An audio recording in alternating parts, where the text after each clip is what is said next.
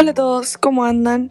Bueno, hoy vamos a seguir con esta serie de podcast en la cual vamos a hablar de las diferencias entre la selección masculina y femenina de vóley. Las jugadoras y exjugadoras de vóley se organizaron y sacaron un comunicado para exigir la profesionalización del vóley femenino. Diferentes jugadores y exprofesionales del deporte se sumaron al pedido de igualdad.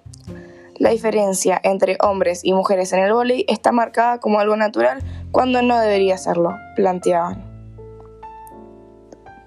Este comunicado fue firmado en el 2020 por casi 200 voleibolistas argentinas. Con el empuje que dio la profesionalización del fútbol femenino y el notable crecimiento del vóley femenino, el rol de la mujer en el deporte es mirado distinto, es verdad.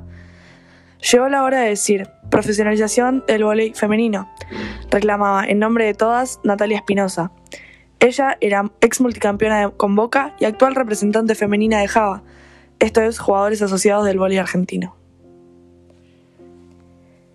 Ella expuso los argumentos del pedido de profesionalización del vóley femenino mediante un hilo de Twitter que tuvo muchísimas repercusiones en las redes sociales después de la clasificación de las Panteras a los Juegos Olímpicos de Tokio 2020. La disciplina es muy popular en la Argentina. Es el deporte más practicado en los colegios y clubes de todo el país.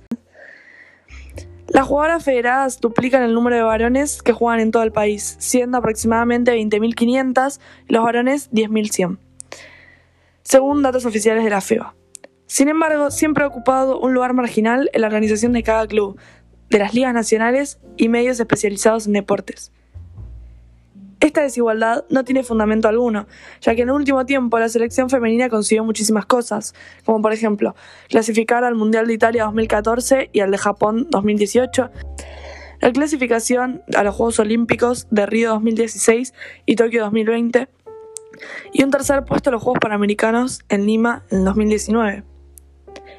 Asimismo, la Liga Argentina Femenina reúne clubes de todo el país, promueve el, vóley en todas las provincias y llena estadios.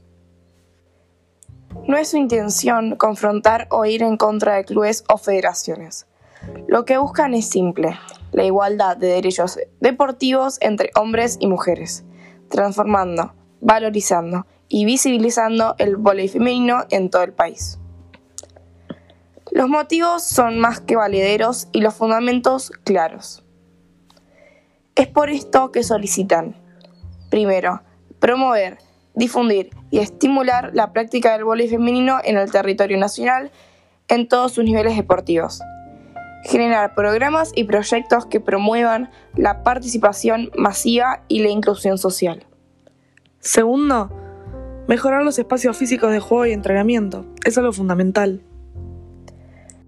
Tercero, que cada club en contexto de liga incluya en sus estructuras de trabajo a entrenadores, apoyo médico y kinesiólogos.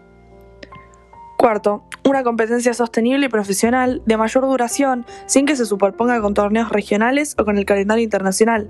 Esto en los hombres es muy común, pero en nosotras no. Quinto, mejoras salariales contratación de jugadoras mediante acuerdos por temporada. Sexto, cobertura médica para jugadoras y staff. Séptimo, comercialización y difusión de la liga.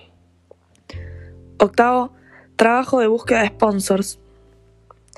Y por último, que el reglamento de pases se ajuste a la realidad económica nacional que tenga relación con los contratos que perciban las jugadoras y no sea una traba para las jugadoras. ¿Qué opinan ustedes sobre esta diferencia que tan normalizada está?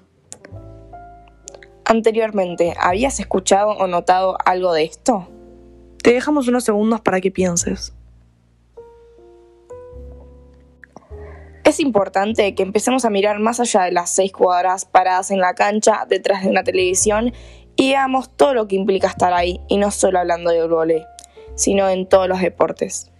El hecho de que tu sexo o género te traiga ventajas o desventajas a la hora de trabajar y representar un país haciendo lo que te gusta es un gran peso, en este caso principalmente para la rama femenina. Los invitamos a reflexionar sobre esto y ser conscientes de la parte que no se ve a simple vista quizás. Esperamos que les haya gustado y nos vemos en el tercer y último episodio. Chao.